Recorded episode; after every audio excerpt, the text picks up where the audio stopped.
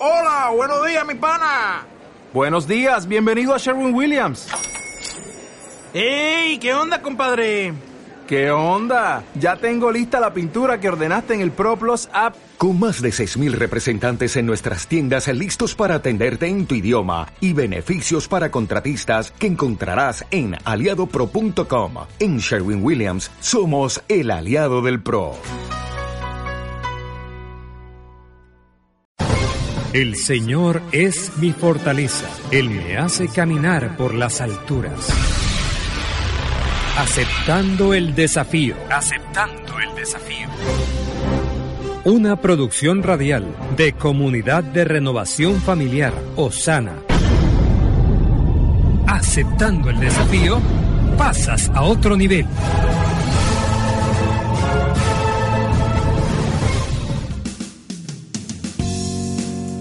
Bienvenidos a Aceptando el Desafío.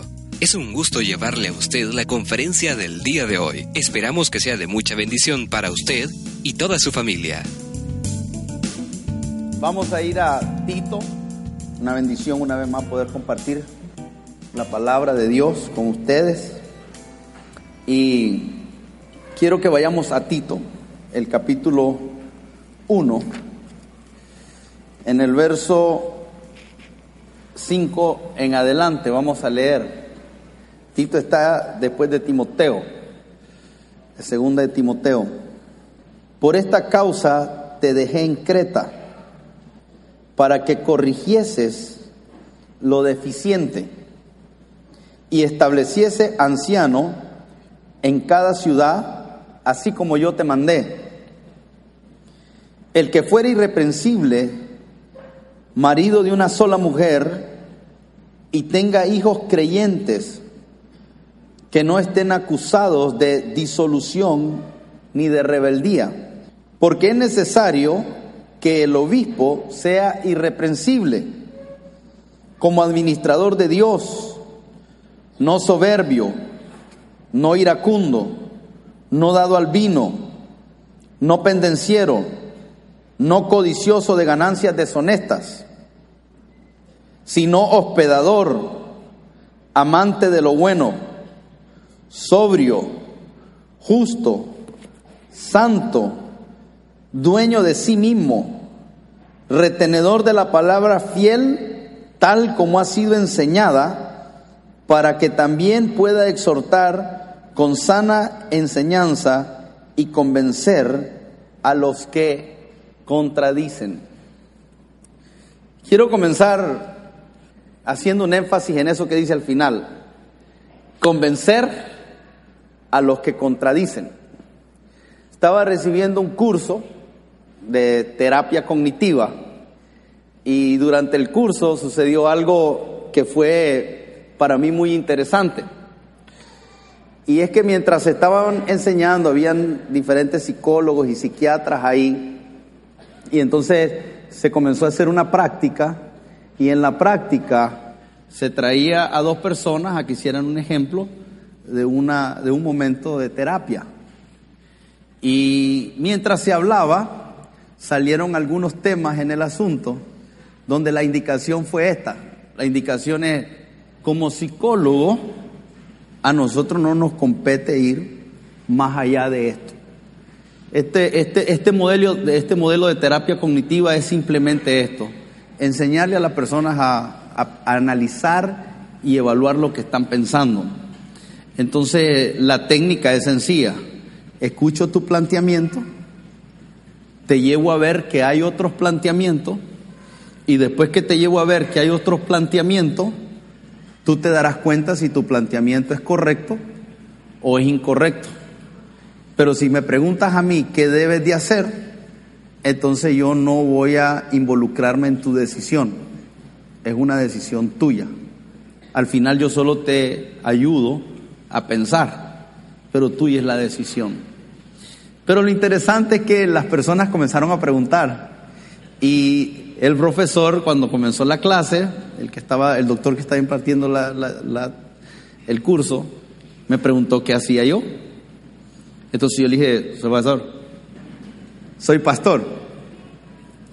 Y inmediatamente se me identificó como pastor. Entonces cuando esto salió, él dijo esto, él dijo, miren, como psicólogo nosotros llegamos hasta aquí. Si alguien quiere saber más, pregúntenle al pastor.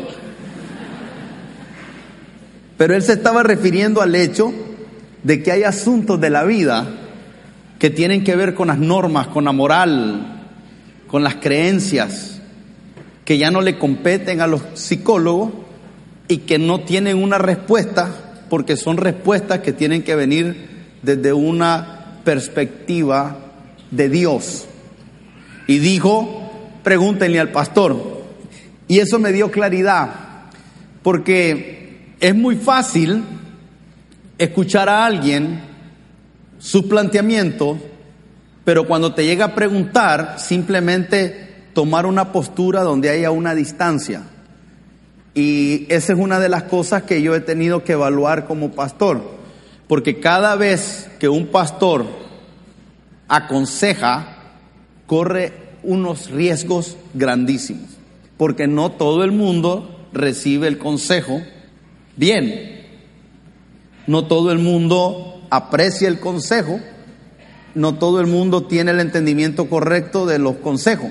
Cada quien tiene su propio criterio. Y convencer, dice, para que los convenzas. Y la otra cosa que me he dado cuenta es que yo no puedo convencer a nadie de cambiar.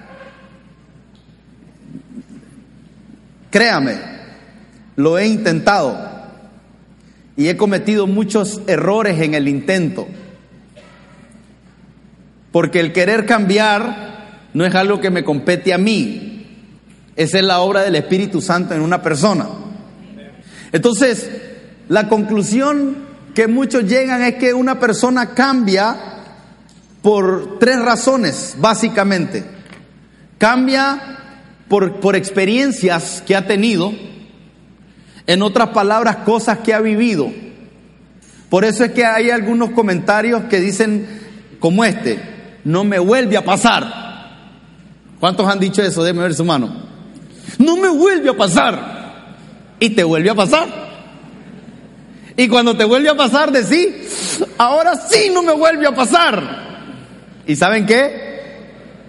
Te vuelve a pasar. Entonces, a veces para que el cambio llegue, tiene que ser una experiencia traumática, extrema. Porque pareciera que algunas experiencias, por muy malas que son, no nos llevan al cambio. Aún persistimos en el error.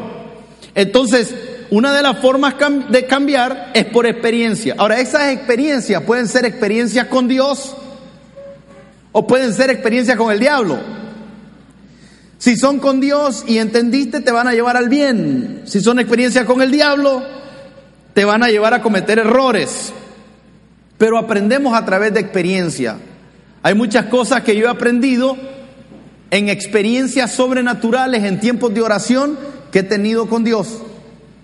Que tal vez alguien me enseñó, pero cuando me enseñó no entendí. Pero cuando tuve una experiencia con Dios, esa experiencia me cambió. Necesitamos tener experiencias con Dios, experiencias con el Espíritu Santo para que nos transformen. Amén. Entonces, experiencias. Experiencias en la vida que necesitamos reflexionar a través de ellas, porque esa es la segunda manera de cambiar, a través de la reflexión.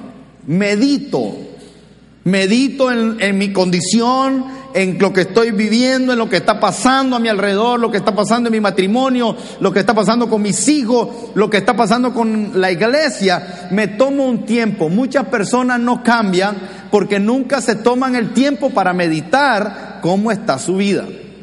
Viven a la ligera, toman decisiones en el camino, nunca evalúan, no saben si la decisión que tomó fue buena o mala, ni siquiera se dan cuenta de los perjuicios o de aquellas cosas que sí te llevaron a tener resultados positivos, porque no se evalúa. Entonces, una forma de cambiar es meditar. Y ahí nosotros tenemos al Espíritu Santo.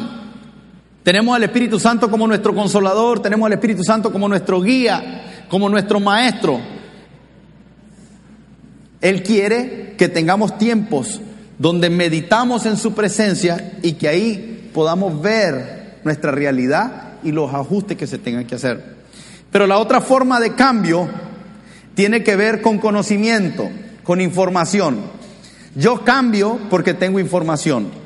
O sea, que yo miraba la vida de una forma porque carecía de la información. Creía que las cosas eran de esta manera porque carecía de la información.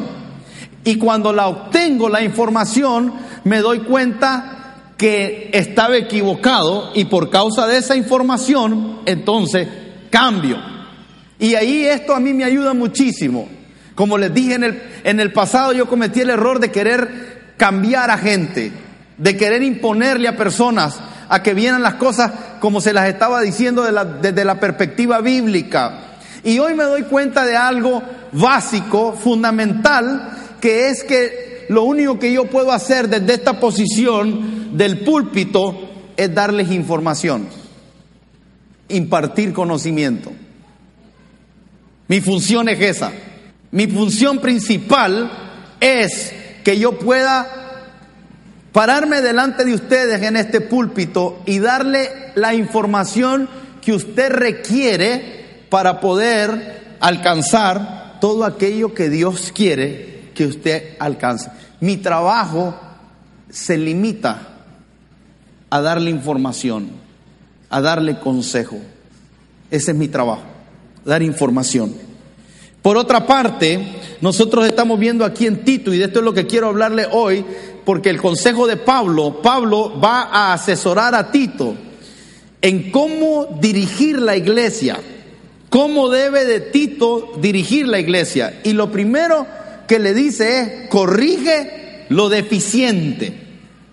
Y eso es lo que quiero hablar hoy, de corregir lo deficiente.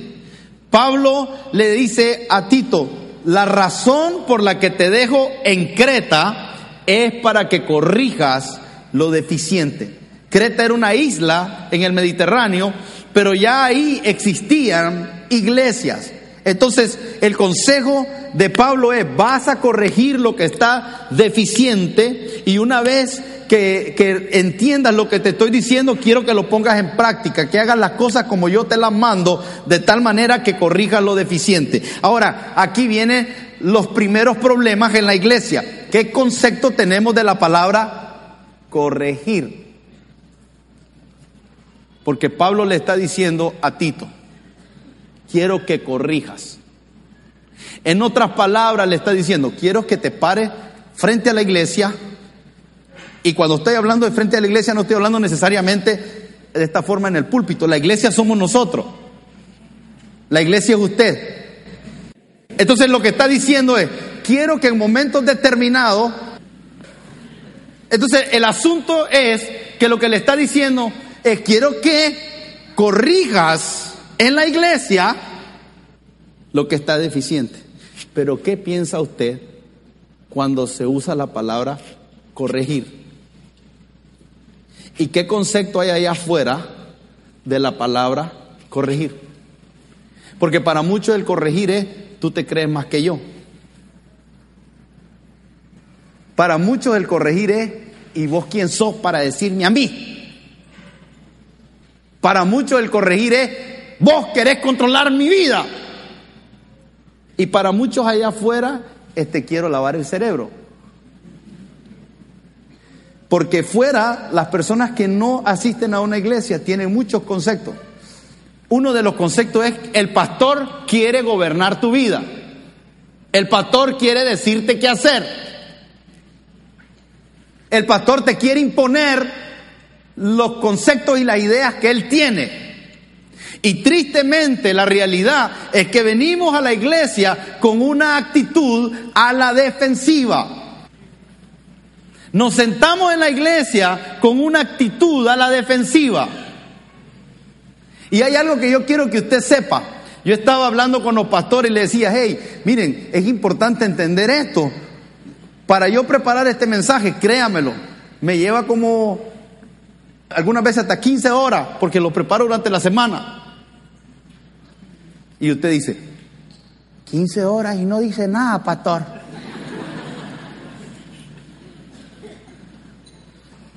Pues le digo que 15 horas solo buscando información, me llevo como 6 definiciones. ¿Por qué cree que hago definiciones? Tantas definiciones. Porque quiero darle conocimiento. Yo quiero que este servicio sea un servicio ameno, donde podamos alegrarnos, podamos llorar, podamos reír, podamos gritar, podamos hacer todas esas cosas. Pero lo que usted necesita, más que reírse, es la información correcta. Usted necesita una palabra, una información que te pueda llevar al siguiente nivel en tu vida. Pero es imposible cuando estamos en la iglesia a la defensiva. Y usted pudiera estar aquí a la defensiva de lo que yo estoy predicando. De hecho, hay muchas personas que vienen solo para ver qué digo mal y, al otro, y otros ven solo para ver qué digo mal. Y esa no es la actitud que te va a llevar a que el tiempo que tenemos juntos sea provechoso. Esa es una dinámica que tiene que romperse en la iglesia. No somos enemigos, no estamos en diferentes bandos, no son la congregación y el pastor, todos somos parte del cuerpo de Cristo. Estamos del mismo lado. Usted y yo estamos del mismo lado. Lo voy a volver a decir. Usted y yo estamos del mismo lado.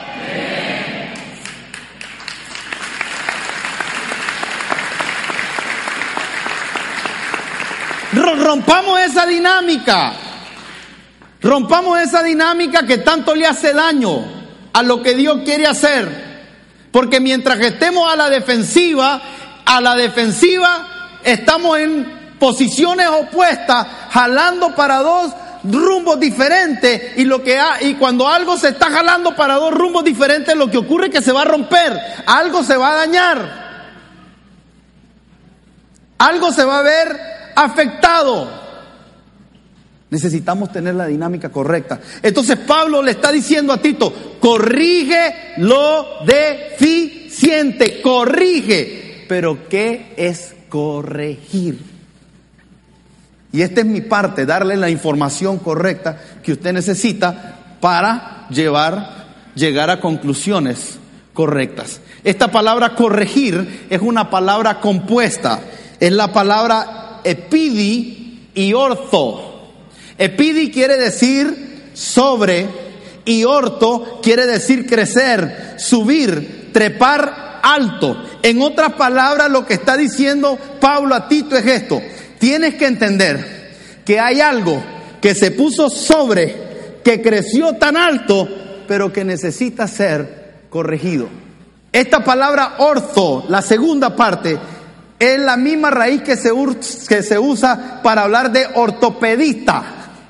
Ortopedista es la, la, rama de la medicina que tiene que ver con corregir las articulaciones, corregir el esqueleto, enderezarlo. Entonces cuando estamos hablando de corregir, esa palabra es enderezar. Tiene que ver con arreglar, acabar de organizar, poner orden. Por eso me gusta otras versiones donde lo que dice es, te dejé en Creta para que arreglases lo que quedaba por arreglar. Te dejé en Creta para que resolvieses los problemas pendientes. Te dejé en Creta para que resolviera los problemas existentes. Entonces le está diciendo Pablo a Tito, corregir es ordenar, Corregir es organizar. Corregir tiene que ver con enderezar. Corregir tiene que ver con resolver problemas y conflictos. Entonces no tiene que ver con que yo soy menos, no tiene que ver con que me quieren mangonear. No tiene que ver con que me quieren decir cómo vivir mi vida. No tiene que ver con que me laven el cerebro. No tiene que ver con ni siquiera con religión. Porque la religión es controladora. Lo que estamos tratando es de que cada uno de nosotros podamos alinear nuestra vida a la palabra de Dios. Entonces quiero que mire esto. Dice, corrige, corrige lo defectuoso.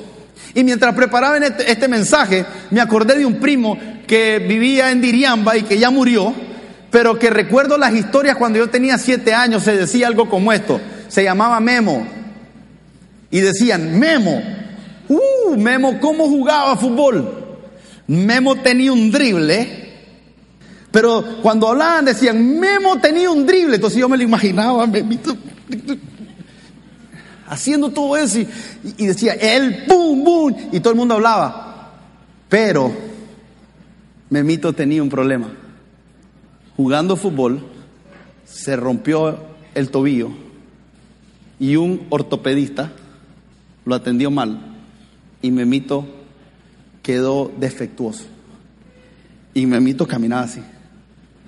Porque un ortopedista, eh, perdón, si aquí hay un ortopedista, lo amamos.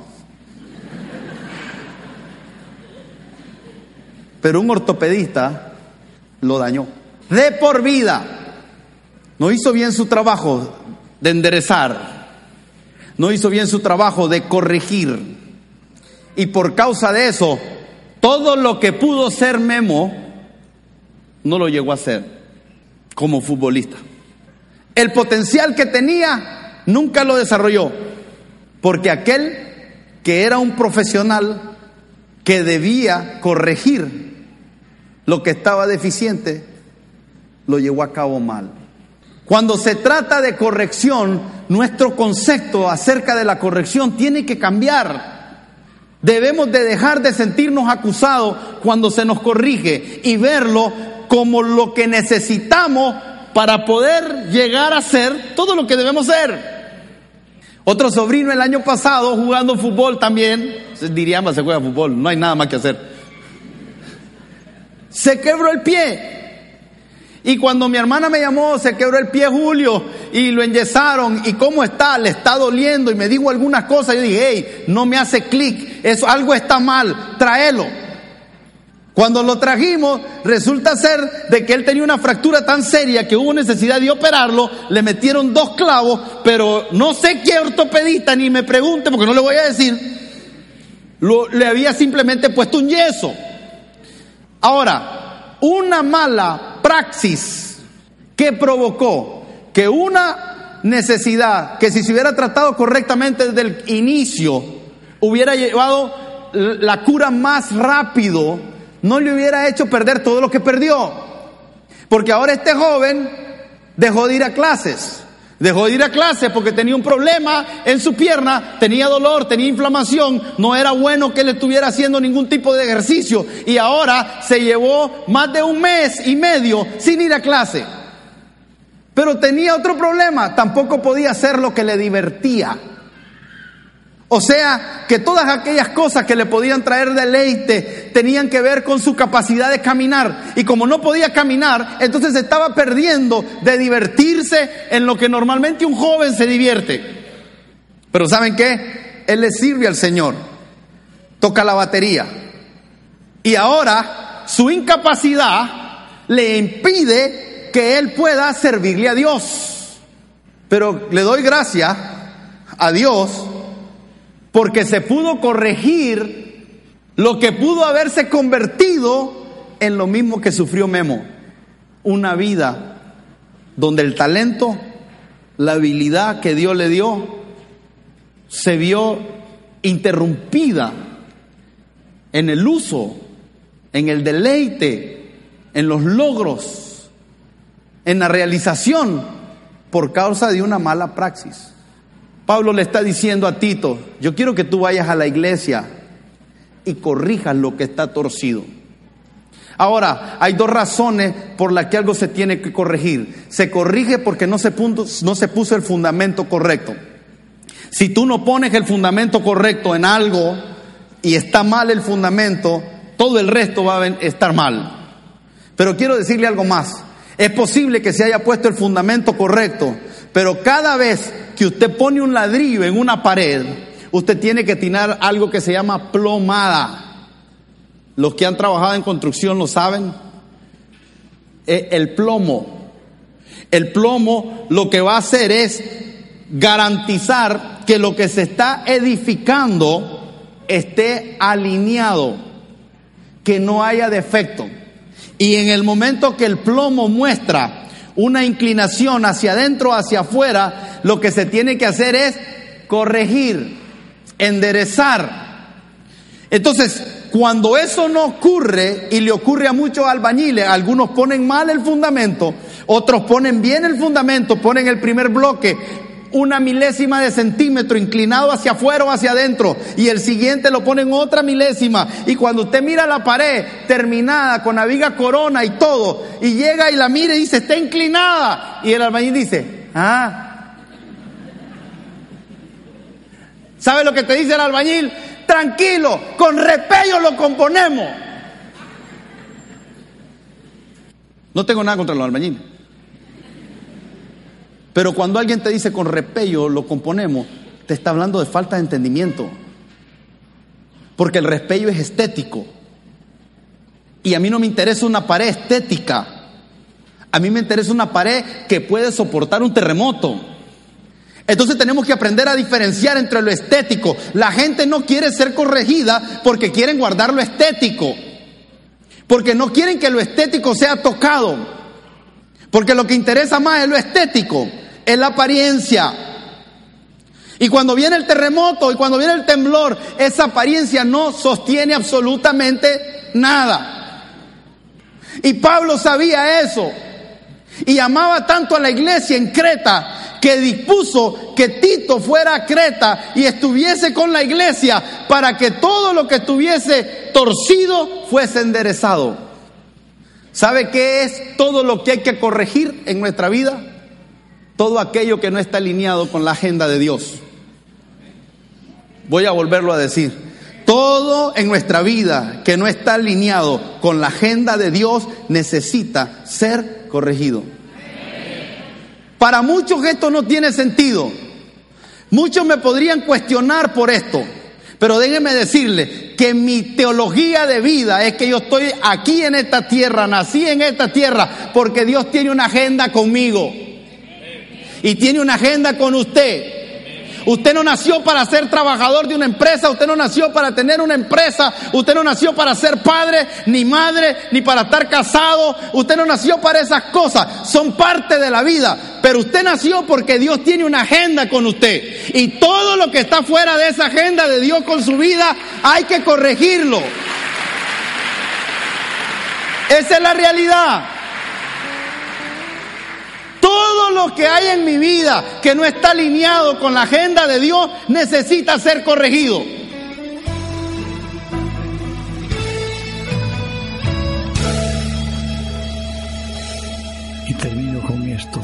Filipenses 1.6. Lo que Dios ha comenzado en usted, lo va a perfeccionar lo que ha comenzado en su hijo, lo que ha comenzado en su esposa, lo que ha comenzado, no lo va a dejar a medio palo, te va a sacar, te va a bendecir, porque te ama.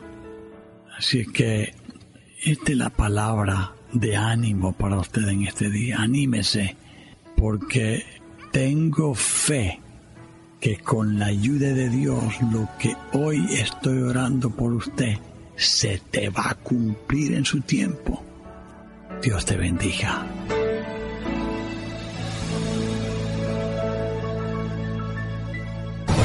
El Señor es mi fortaleza. Él me hace caminar por las alturas. Aceptando el desafío. Aceptando el desafío. Una producción radial de Comunidad de Renovación Familiar, Osana aceptando el desafío, pasas a otro nivel.